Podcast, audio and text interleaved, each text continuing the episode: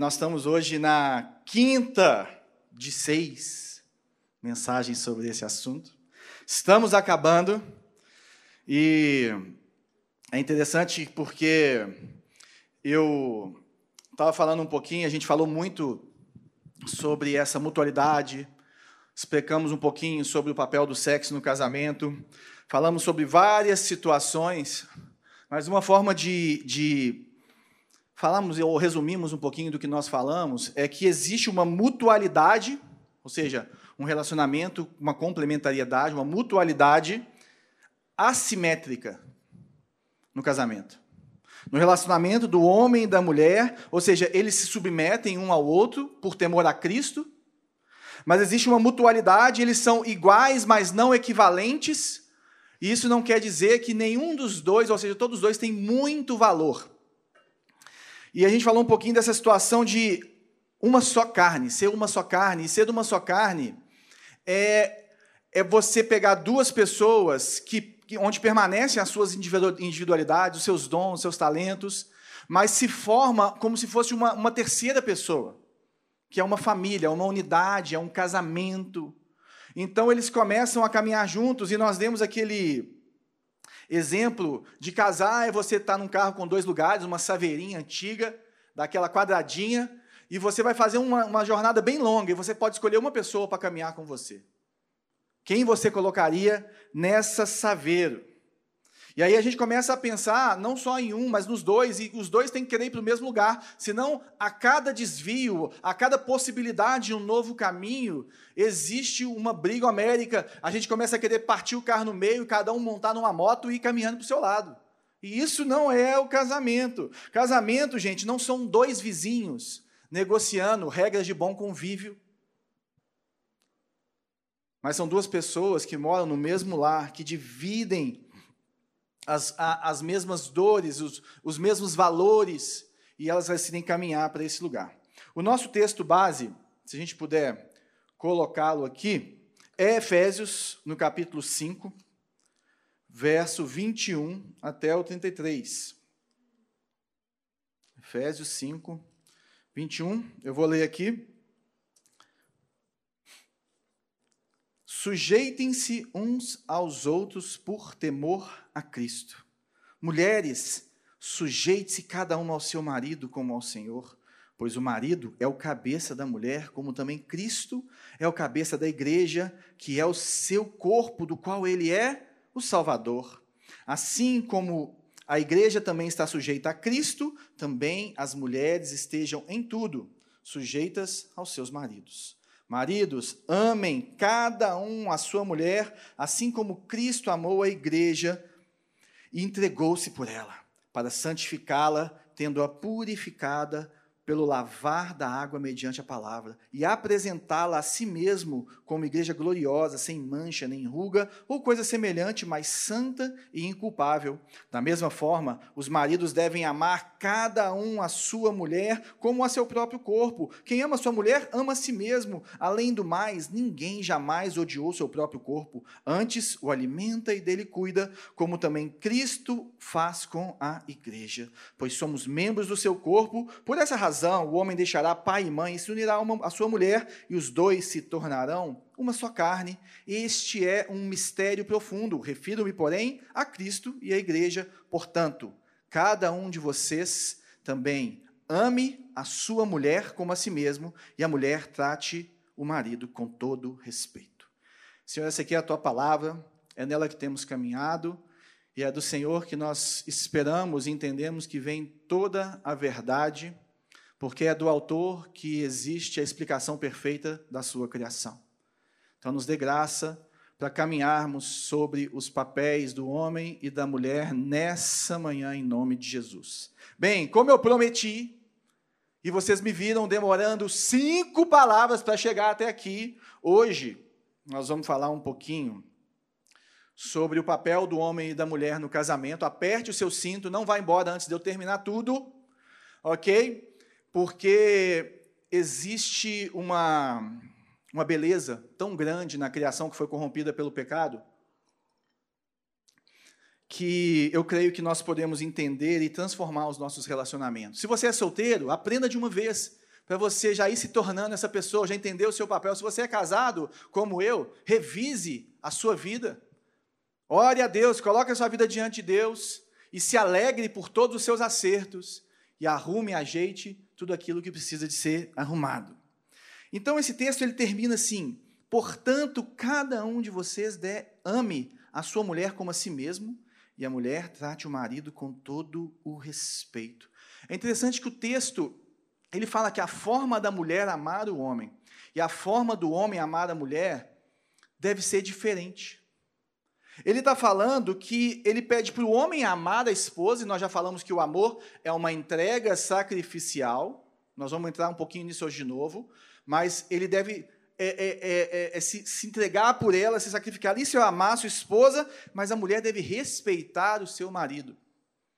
Então, os dois têm, têm esses, é, essas duas situações, mas é claro que a mulher, o homem deve respeitar a mulher. O homem deve tratar a mulher com respeito. E é claro que, que, que a mulher deve amar o homem. Mas existem talvez umas, umas nuances, existem às vezes algumas coisas que são é, reflexos de, da estrutura masculina e da estrutura feminina criadas por Deus, que mostra que homens e mulheres, na sua essência, lá na sua essência, têm chamados diferentes. Como que isso acontece? Por exemplo, se eu falar assim, seja um homem. Seja homem. Seja homem. Como que, que, que eu, como que eu, eu pegaria e olharia isso? Eu falo assim, olha, leia os versos 23 a 30 e veja como Cristo se entregou por sua igreja em amor. Seja homem. Homem, como eu devo amar a minha esposa? Como você deve exercer a sua masculinidade? Se entregue por ela. Se submeta um ao outro Ame-a, entregue sua vida por ela. Agora, se eu falar assim, seja uma, ou seja, uma mulher. Seja uma mulher conforme o coração de Deus, ou seja uma mulher conforme as mulheres da Bíblia. Qual que é esse espaço da mulher? Porque esse texto nos fala muito claramente que o homem é o cabeça da mulher, e nós vamos explicar isso aqui hoje, com a graça de Deus. Mas, e qual que é o papel da mulher nisso tudo? E a mulher ela tem um papel único e maravilhoso. Só que para isso nós precisamos de voltar para a criação. Então eu queria que você abrisse a sua Bíblia aí em Gênesis, no capítulo 2.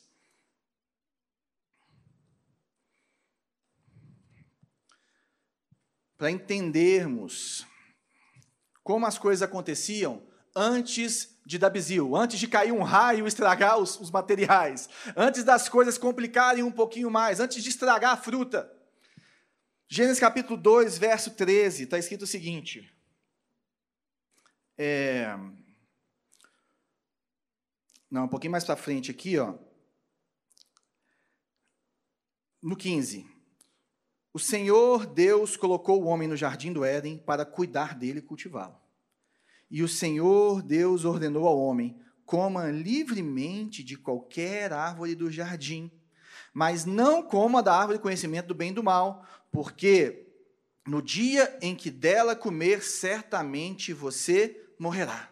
Então o Senhor Deus declarou: Não é bom que o homem esteja só, farei, farei, farei para ele alguém que o auxilie e lhe corresponda. Depois que formou a terra, da terra todos os animais do campo e todas as aves do céu, o Senhor Deus os trouxe ao homem para ver como este lhes chamaria. E o nome que o homem desse a cada ser vivo, esse seria o seu nome. Assim o homem deu nome, nomes a todos os rebanhos domésticos, às aves dos céus, a todos os animais selvagens. Todavia não se encontrou para o homem alguém que o auxiliasse e correspondesse. Então o Senhor Deus fez o homem cair em sono profundo, e enquanto este dormia, tirou-lhe uma das costelas fechando o lugar com carne, com a costela que havia tirado do homem, o Senhor Deus fez uma mulher e a levou até ele. Disse então o homem: Esta sim é osso dos meus ossos e carne da minha carne. Ela será chamada mulher, porque do homem foi tirada. Por essa razão, o homem deixará pai e mãe e se unirá à sua mulher, e eles se tornaram uma só carne. O homem e a sua mulher viviam nus e não sentiam vergonha. Então nós temos aqui o ambiente perfeito. eles estão no paraíso, eles têm um relacionamento perfeito com Deus, eles são criados, e ali está Adão. E Adão, Adão é dado várias coisas, nós vamos entrar nesse assunto, mas olha para aquilo tudo, um relacionamento perfeito com Deus, uma, um ambiente perfeito, e Deus, no versículo 18, fala assim: o homem está faltando uma parte. Ele está precisando de alguém que o auxilie e lhe, lhe, corresponda, alguém que seja igual a ele, alguém que tenha a mesma essência dele, alguém que, que, que, que, possa caminhar com ele. Está faltando uma tampa para essa, essa panela. E aí o homem nomeia todas as coisas, e aí o, Deus tira da costela do homem e faz a mulher. Então, o chamado da mulher é de ser auxiliadora.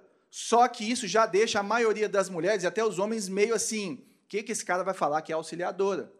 Porque nós precisamos de entender o que é ser auxiliadora, porque se eu falar para você auxiliadora no contexto nosso, é algo pobre, é algo fraco, é, é, é como se você falasse assim para o seu filho, é, seu filho, meu, meu, meu, filho, por exemplo, tem sete anos, ele fala, faz um excelente é, ovo mexido com requeijão é muito bom. Ele fala assim: só o meu que eu como, só o meu que é bom.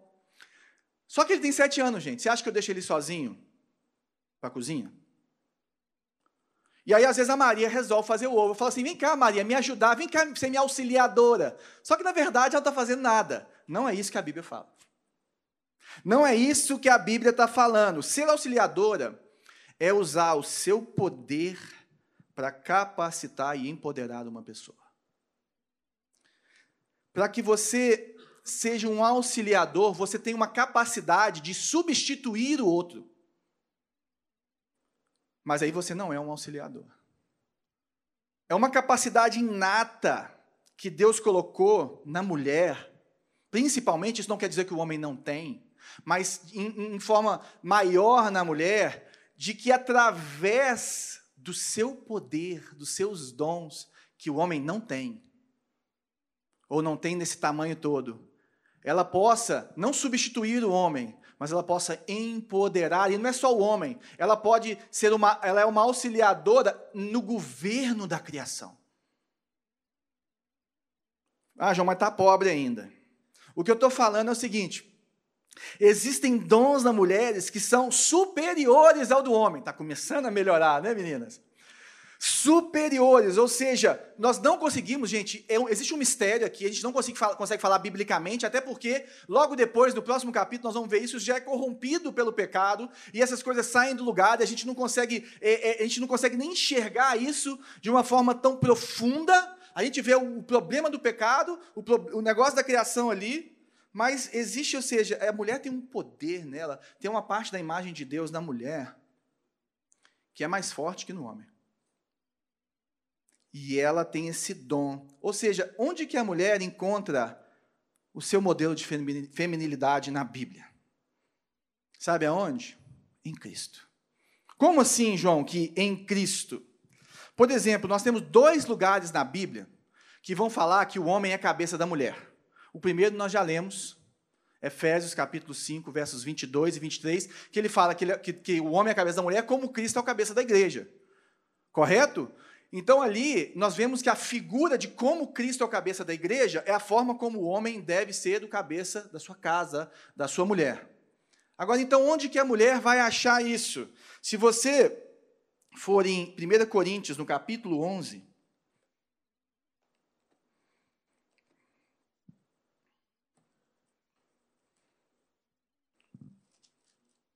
Primeira Coríntios capítulo 11, no verso 3, Está escrito o seguinte: Quero, porém, que entendam que o cabeça de todo homem é Cristo, e o cabeça da mulher é o homem, e o cabeça de Cristo é Deus.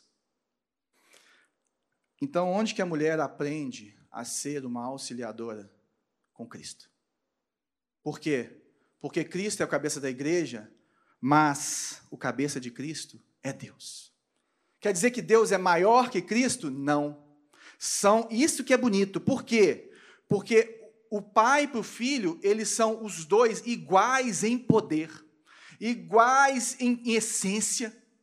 Mas Cristo, tendo todo o poder, ele se submete ao Pai por um motivo da criação e do funcionamento da Trindade. Então, mulher, quando você quiser entender o que é ser submissa, o que é ser uma auxiliadora, comece a olhar para Cristo, porque Cristo é a perfeita figura da masculinidade, porque ele tem todo o poder, toda a autoridade, mas ele nunca usa a sua autoridade, o seu poder de forma opressora ou dominadora. Mas o Filho de Deus é a perfeita figura da feminilidade, porque ele faz essa submissão voluntária a um outro igual a ele. O homem e a mulher são iguais, no sentido de valor, no sentido da criação. E ele coloca o poder dele submisso a outro, e a glória dele submissa a outro. Isso que é a pericorese, quem fez o nosso curso de membros, a gente exemplificou isso. É um falando para o outro: vai, vai você, eu vou te dar a glória, vai você, vai você, vai você. Ou seja, se nós aprendemos a viver em submissão mútua e a entendermos os papéis de cada um, eu vou explicar isso melhor, sabe o que vai acontecer? Nós vamos começar a experimentar o poder e a graça de Jesus em nossas vidas. Se nós começamos a aprender isso, se nós começamos a olhar para a autoridade de Jesus, e se começarmos a olhar para a submissão de Jesus, nós vamos aprender o que é viver e aí eu fiz uma sessão aqui de onde está escrito na Bíblia. Primeira coisa, muitos dizem que são a favor da família bíblica, tradicional, evangélica. Que os homens devem trabalhar e as mulheres devem ficar em casa, cuidando da família, arrumando as coisas, e é assim que a Bíblia manda. Aí eu te pergunto: onde está escrito na Bíblia isso?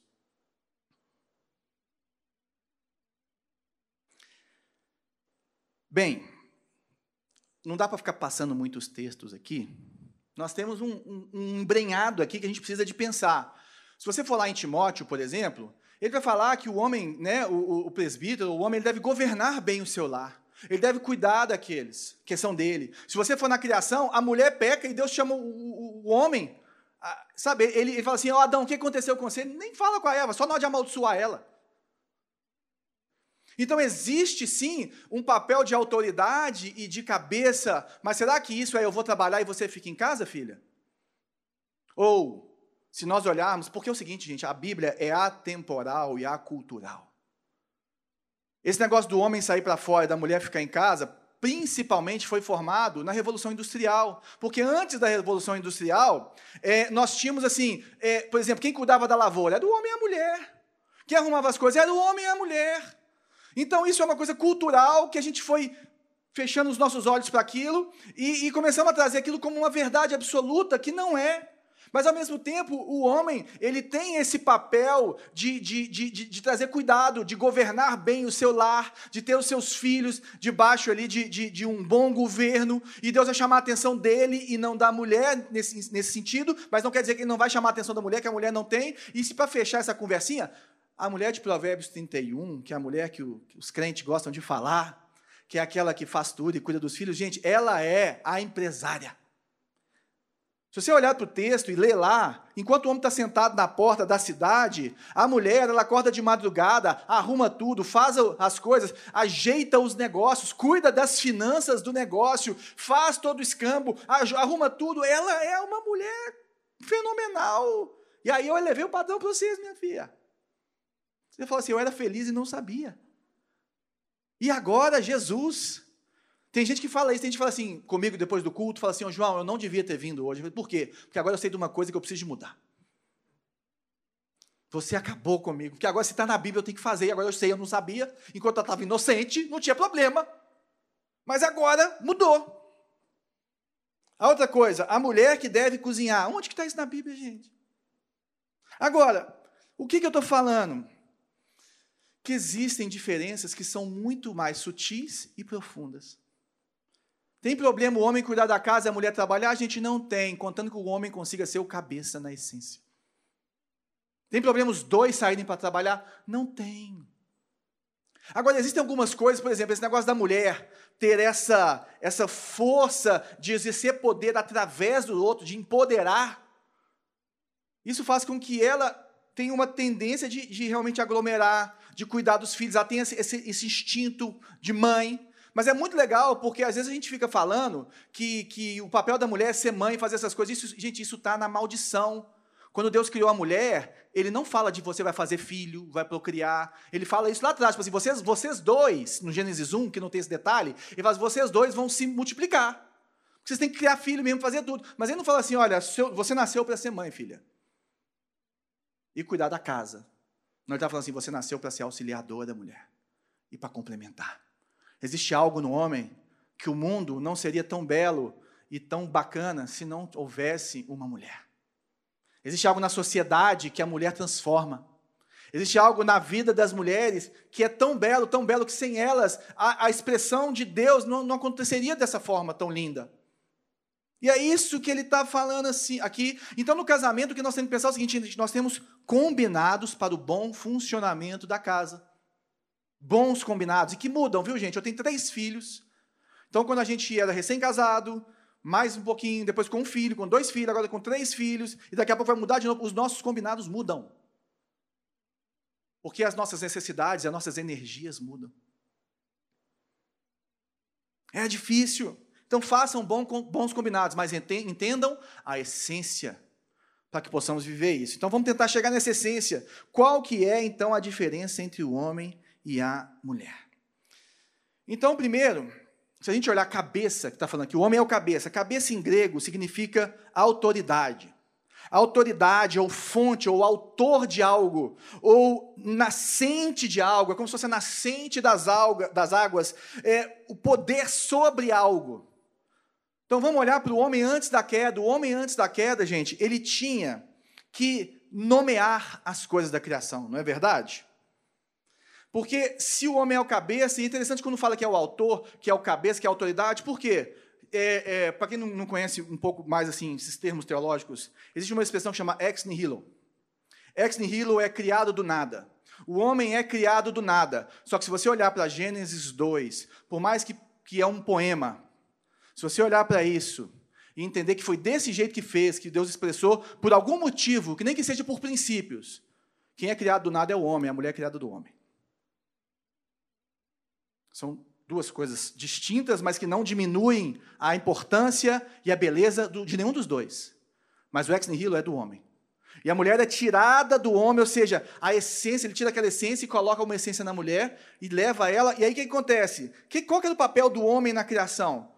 O homem nomeava as coisas, o homem tinha autoridade sobre as coisas. Gente, é, não foi porque Deus estava sem ideia que ele passou para o homem dar nome, não. Falou, nossa, estou tão cansado, já dei o nome do sol, já dei o nome daquelas estrelas, já chamei o mar de mar. E, o Adão, eu estou meio sem ideia hoje. Então tem como você pôr o nome nesses bichos que eu estou criando aqui? Porque, sabe como é que é? Hoje eu estou exausto. Está quase aqui no sétimo dia. E já está difícil para mim, né? Estou para lá da do meio-dia já, como diz o tio Pedro. Mas se você olhar na Bíblia, nomear, é colocar um rótulo naquela pessoa. Os pais nomeavam os filhos em cima daquilo que eles entendiam que era aquele momento, que era aquela expressão, como que seria o caráter daquele menino, como que seria o chamado daquele menino, como que era para moldar mesmo a existência dele. O, o maior, por exemplo, quando um rei conquista o outro, o rei muda o nome do outro rei para mostrar que ele é autoridade sobre ele. E, a, e, a, e, a, e, o nome dele muda. Se você olhar para Roma, o César é sempre César, né? E via César alguma coisa. Isso. E aí, quando, quando Deus manda Adão nomear as coisas, é porque ele estava dando para Adão, e já tinha, a gente já vê isso em Gênesis 1, uma responsabilidade sobre a criação. A autoridade de Adão era sobre o, o mundo criado. Era sobre o jardim. Ele estava assim: você nomeia, você coloca ordem no, no caos, você organiza a selva. Adão, você traz ordem na desordem. Você tem autoridade. Ou seja, existe uma estrutura de autoridade desde o Éden. E nessa estrutura de autoridade ela é refletida no casamento, só que nós somos quebrados demais para conseguirmos fazer isso com a sua essência. Então, se o homem tem essa coisa, mas o homem precisava de alguém que empoderasse, de alguém que agisse através, de alguém que, que, que, fosse mais, fosse diferente dele, que agisse diferente dele, tivesse uma essência, um chamado diferente dele. Aí a mulher é a ajudadora. Ela não é essa coisinha fraca, sem propósito, que está aqui para carregar o cafezinho para mim. Porque ajudador é um termo extremamente rico na Bíblia. Ah, João, agora eu quero ver. Se você não sabe, o Antigo Testamento é escrito prioritariamente em hebraico.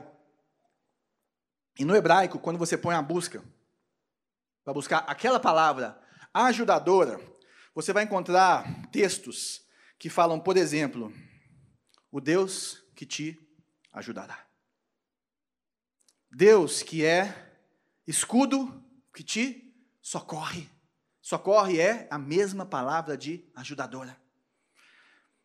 Socorro bem presente nos dias de tribulação é o nosso Deus. Nosso Deus é o meu socorro que vem do Senhor. Essa é a base da palavra ajudadora. Está ajudando aí já? Então nós temos alguns versículos, eu separei um. Deus, porém, é meu auxílio, é meu ajudador. O Senhor me mantém com vida. O que essa palavra quer dizer é que quem ajuda tem recursos que o outro não tem.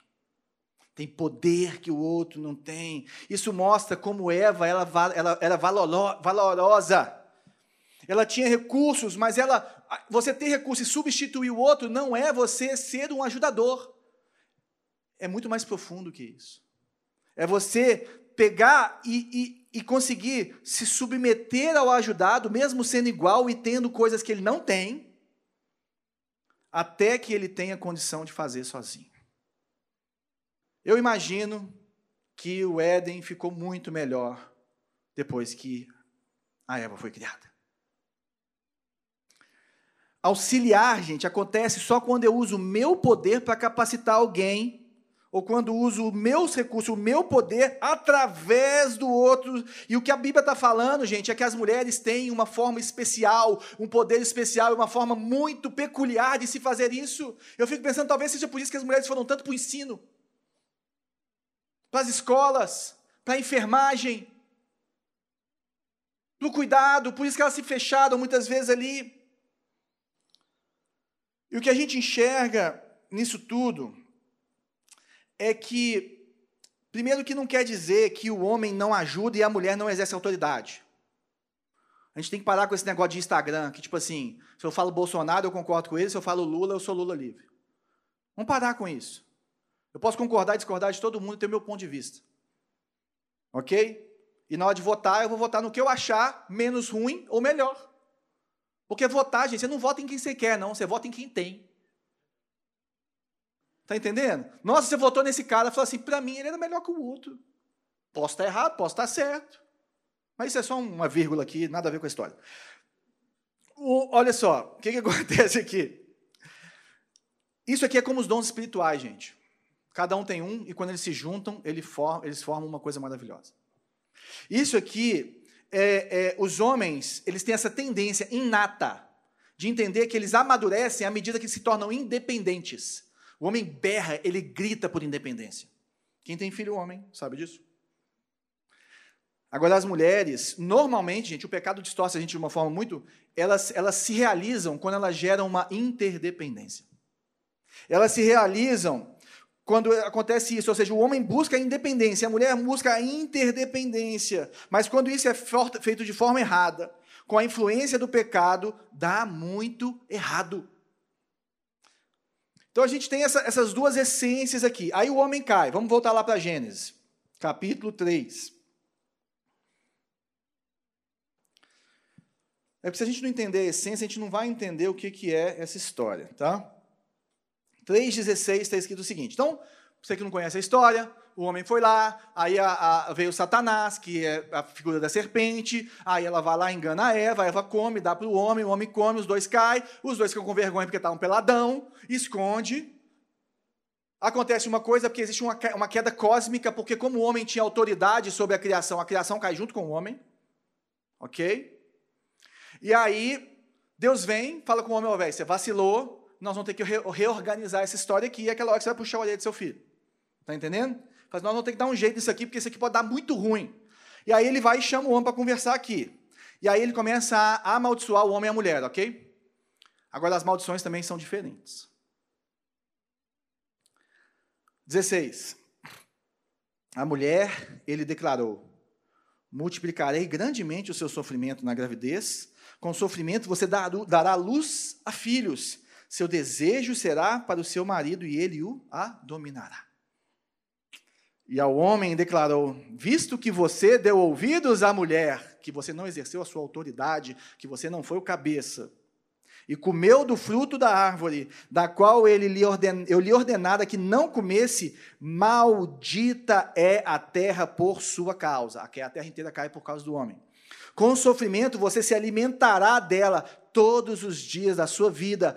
Ela lhe dará espinhos e ervas daninhas e você terá que alimentar-se das plantas do campo, com o suor do seu rosto você comerá o seu pão, até que volte à terra, visto que dela foi tirado, porque você é pó e ao pó voltará.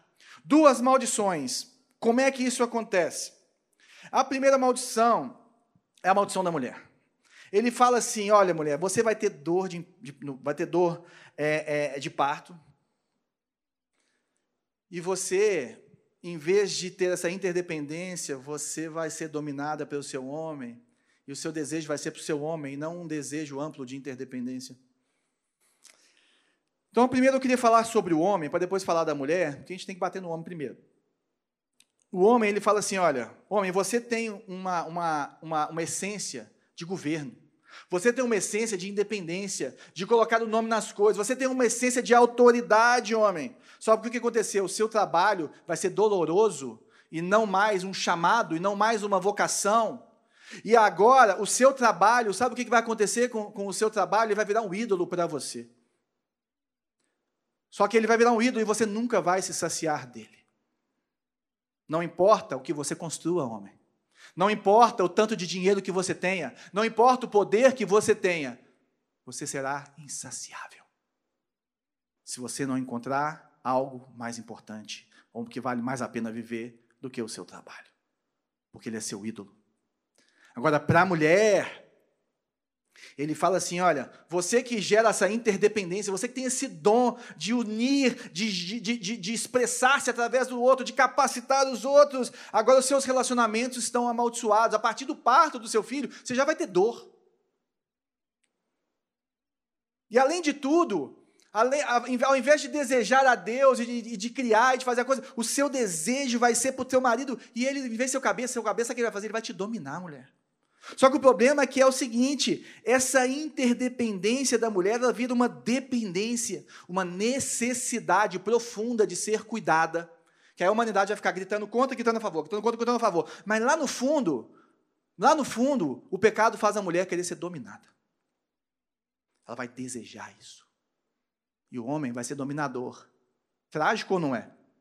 Verdade ou não? Olha para a história. Olha para a história, as maldições são diferentes, por quê? Porque a essência é diferente.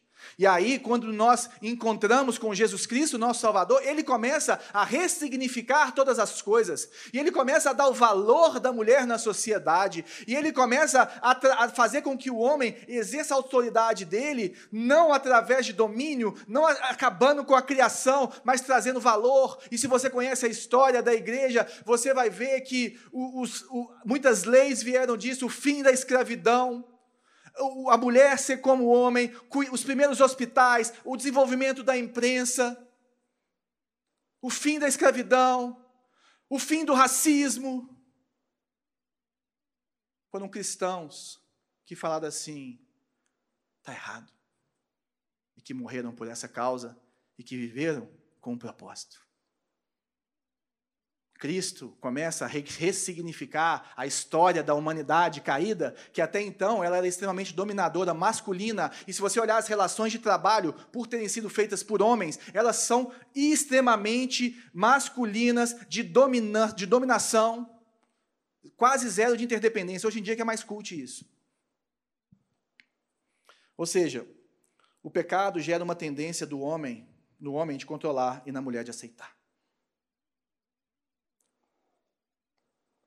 Silêncio. O que é submissão? Perguntasse para você o que é submissão? É se sujeitar a um cafajeste que te bate todos os dias? É se sujeitar a, a, a um homem que te domina, que acaba com você? O que é submissão para você? Submissão é o voto de Minerva. Submissão é o voto de desempate quando as coisas estão empatadas.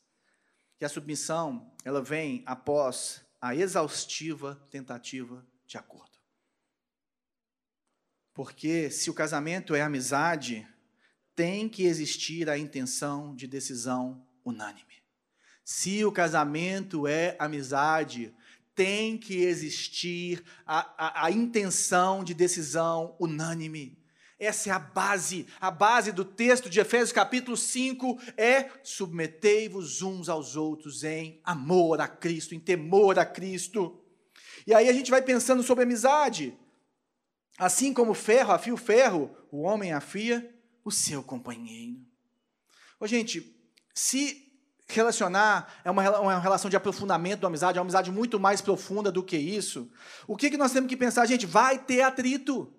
Se você não é casado e só viu seu papai e sua mamãe brigando e acha que, que, que, não vai que não vai ter briga, ou se você é como eu, filho de pais separados, ou viu sua mãe casar com mais de um homem e morar na sua casa e ter que se adaptar daquilo, você sabe que existem atritos. Agora, esses atritos, eles devem servir para afiar o outro. Tem que ser para o bem do outro não é para dominar o outro, não é para diminuir o outro, porque esse mesmo provérbio fala o seguinte: a bênção dada aos gritos, cedo de manhã, como maldição é recebida. A esposa briguenta é como um gotejar constante num dia chuvoso, detê-la é como deter o vento, como apanhar óleo com a mão.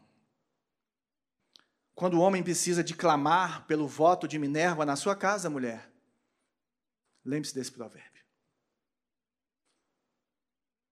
Quando o homem precisa se levantar, já está tudo errado. Quando, quando, quando a gente. E, gente, a gente chega no momento que a gente tem que tomar decisão. Por exemplo, vai começar agosto agora, os meninos estão voltando para a aula, não sei, você tem que pôr os meninos na escola. E se cada um quiser uma escola, como vocês vão decidir? E não chegar num acordo. São exemplos bobos, gente, mas que não, às vezes é, a gente morre pelo outro por temor a Cristo, mas tem hora que, que, que, que alguém tem que dar uma direção pensando no que é melhor para a família.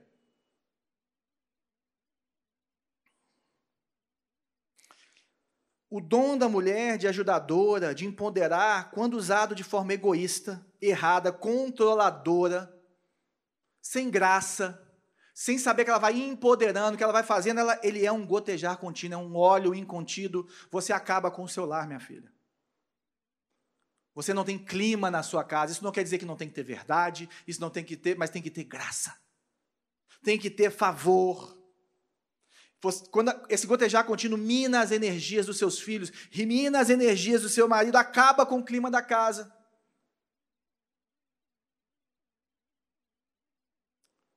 Beleza, tá bom para o homem, a mulher, né? Mas qual que é o termômetro para o marido fazer esse desempate, então? Nós já lemos Efésios, capítulo 5, verso 25 a 30. Já falou ali, gente. Você pode lembrar aí, ó, ele tem que fazer como Cristo que morreu pela igreja. O propósito é, é santificá-la, o propósito é alimentá-la como ele se alimenta, o propósito é lavá-la pela palavra como água. Sabe, o propósito é, é fazê-la mais bela, mais brilhante, com mais energia. O propósito é o melhor dela. O melhor dela. Agora tem um outro versículo, é Mateus, capítulo 20, que eu queria ler com você. Jesus está falando aqui, bem provavelmente na Santa Ceia com os discípulos, que é um. Santa Ceia é um momento grande aqui, né, na, na palavra. E, e ele chega para eles e vai falar um pouquinho sobre exercer autoridade. E aqui no verso 25, é, o pessoal fala assim: ó, como é que vai ser lá, né? Põe a gente sentado do seu lado aí e tal. Mateus 20, 25 está escrito o seguinte: olha, Jesus o chamou e disse, então ele está falando com os discípulos dele. Vocês sabem que os governantes das nações as dominam e as pessoas importantes exercem poder sobre elas? Não será assim entre vocês. Ao contrário, quem quiser tornar-se importante entre vocês deverá ser servo. E quem quiser ser primeiro deverá ser escravo, como filho do homem que não veio para ser servido, mas para servir e dar sua vida em resgate de muitos. Homens, João, quando eu esquecer o que é submissão, quando eu esquecer o que é um voto de desempate, lê de novo esse texto. Lê de novo esse texto para que a gente possa entender e fazer algumas perguntas para nós mesmos. Por exemplo, estou fazendo o melhor para mim ou para nós? Eu estou gerando um atrito na minha casa porque se discordar da sua mulher, se você não tem mulher, você não sabe o que é isso. Mas se discordar da sua mulher é, é atrito, é difícil, é conversado, não sei que ela seja extremamente complacente. Tem gente que é assim. Mas é difícil você conversar com uma mulher que, tem, que, que se conhece, que, que, que, que tem opinião, e, e, que, e, que, e, que, que é importante isso. Por exemplo, eu, eu amo conversar com a Bela, tratar vários assuntos, tirar várias dúvidas. Eu, eu, eu a opinião dela é muito importante para mim, e a visão feminina dela, ela, ela equilibra a minha vida de uma forma que eu não conseguiria. Agora, tem hora que eu olho e falo assim: isso não é o melhor para a gente. Ela já me explicou, a gente já conversou. Quantas vezes nós usamos métodos errados e, e precisamos, e precisamos de melhorar e temos é, amadurecido nas nossas conversas e nas nossas formas de dialogar. Mas tem uma hora que o homem vai olhar e vai falar assim: isso é o melhor para minha família. Nós precisamos fazer isso. Eu já pensei, eu estou pensando nela, mais nela, só que nem ela está enxergando. E, gente, você acha que o homem vai acertar 100%? Não. Você acha que a mulher vai acertar 100%? Não. Mas existe um princípio. Existe um princípio. Igual nós falamos na semana passada, que Deus derrama uma bênção especial quando a gente começa a viver com uns com os outros. Deus está falando assim: olha, tem uma bênção especial quando vocês aprendem a viver dessa forma. Tem um negócio diferente aqui. E aí a primeira pergunta é: eu estou fazendo melhor para mim ou para nós? Porque eu vejo, gente, eu vejo isso é errado. Homens empurrando a sua família por egoísmo, por decisão do seu próprio umbigo, mudando as coisas da casa, os ritmos da casa, a, a igreja que a casa frequenta, porque é melhor para ele e não para a família. Sabe o que, é isso? Isso é tudo menos exercer a autoridade como Cristo exerceu. Tudo, menos isso. Menos isso. A segunda pergunta: minha decisão deixa minha esposa mais segura e abençoada? Terceira, se o homem é o cabeça como Cristo, ele não tem o direito de usar sua autoridade para seu único e exclusivo benefício. Ponto. Ponto. Então, como que nós devemos fazer? Gente, tem hora que a gente tem que tomar uma decisão. E sabe o que a Bíblia fala? Vocês já conversaram, você já colocou tudo que você acha, os prós, os contras. Olha, meu amor, a mulher falando, né? Olha, meu amor, eu acho que isso aqui não vai ser bom para os nossos filhos, ou não vai ser bom para a gente. Eu acho que a gente podia fazer desse jeito, eu acho que a gente tem que caminhar desse jeito. Ou, meu amor, vocês já conversaram com, com amor, sem querer impor um em cima do outro, sem querer colocar as coisas. Aí fala assim: olha, mas e aí, como é que nós vamos fazer? Já oraram? Já... Só que chega uma hora que tem que tomar decisão, gente. Tem coisas que você pode empurrar. Não, então vamos orar essa semana? E aí, a gente, semana que vem, a gente conversa. Vamos dormir essa noite, amanhã a gente resolve quem que a gente chama para ir para a fazenda com a gente. Está entendendo? É, esses dois. Né? Então, mas tem uma hora que você tem que decidir. E aí é nessa hora que, se desse, podia falar à mulher, o meu amor, isso aqui é muito difícil para mim, eu estou com os meus sentimentos mexidos por causa disso, porque não é isso que eu queria, não é isso que eu enxergo, mas nós precisamos de fazer aquilo que você está falando, não é isso?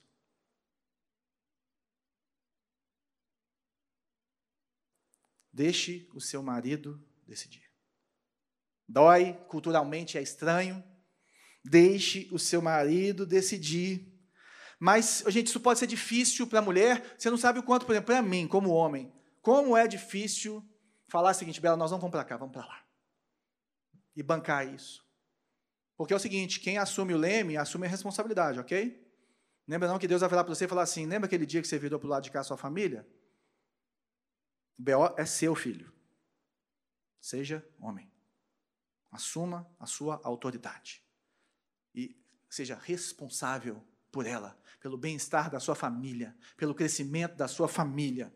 Faça isso. Aí a mulher pode sentir assim, gente, mas quando você aprender, ou quando você viver isso, depois que os sentimentos abaixam, gente, que os nossos sentimentos eles são enganosos.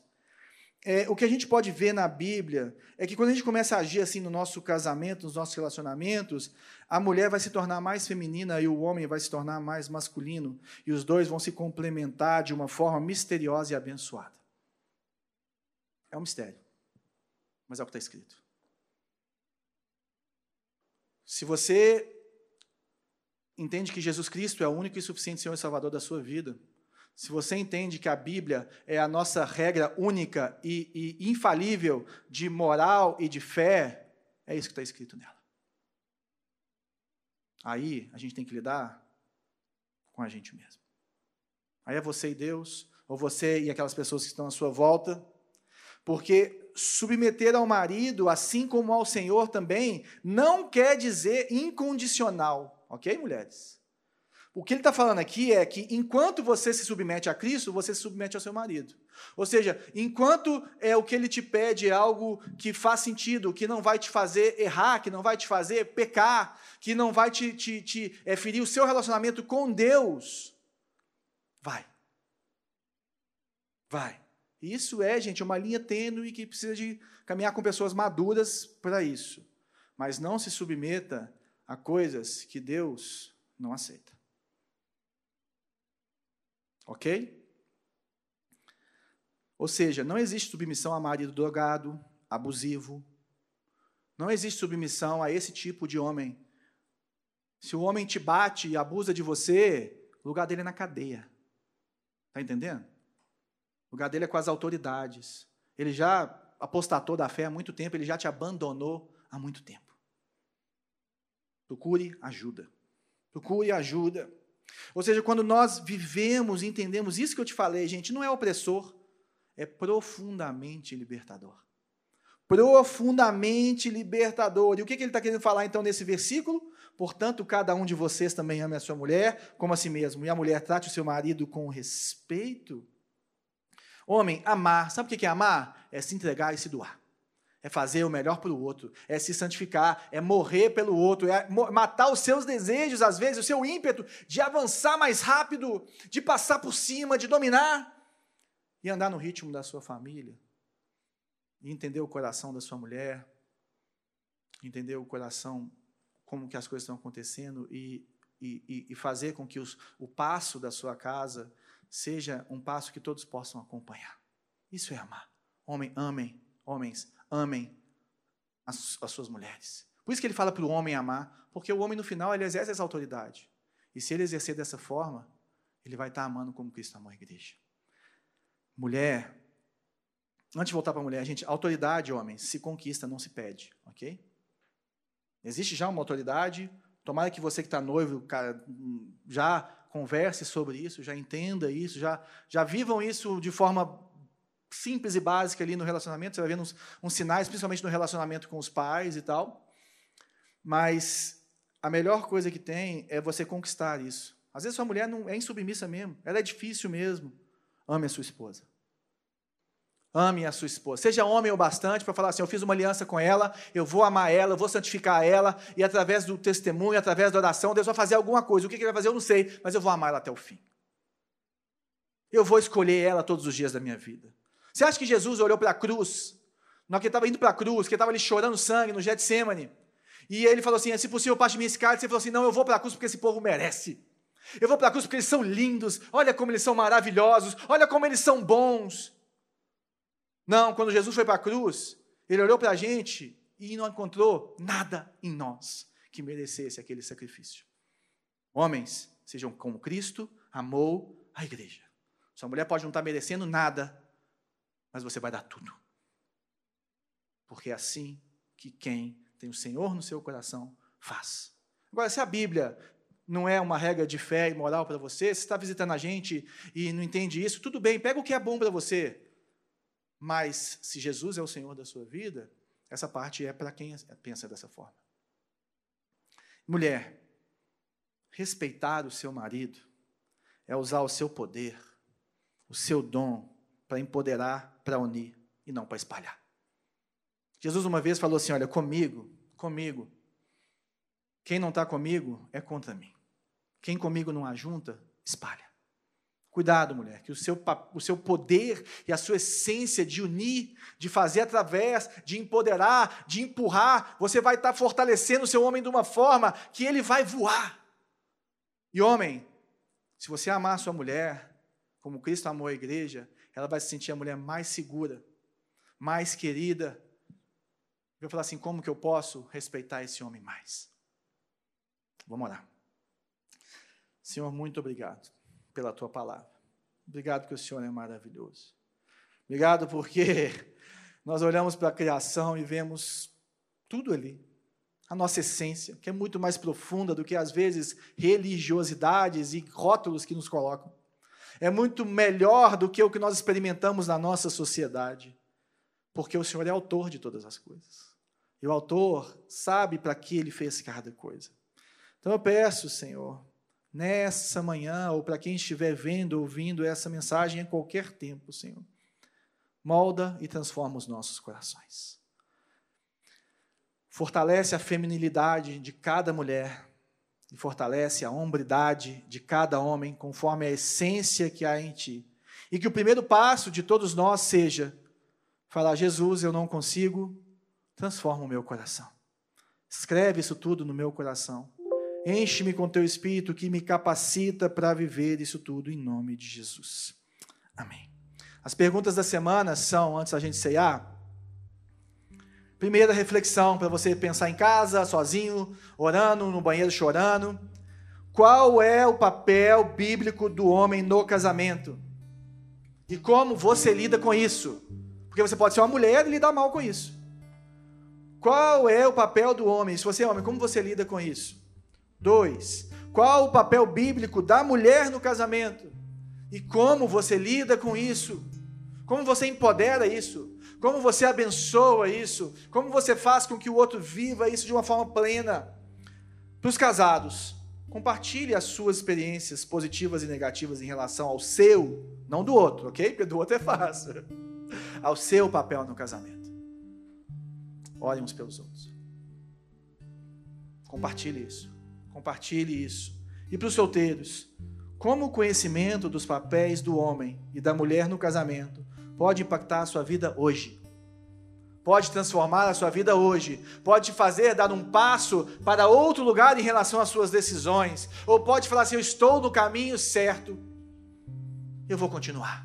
Como isso impacta a sua vida? Nós vamos ceiar, essa é a hora que nós olhamos para o que Jesus fez na cruz, não porque éramos bonitos, mas porque Ele nos amou primeiro. E essa aliança que nós vamos celebrar, que nos capacita para vivermos tudo aquilo que temos falado aqui nos últimos dias. Deus te abençoe.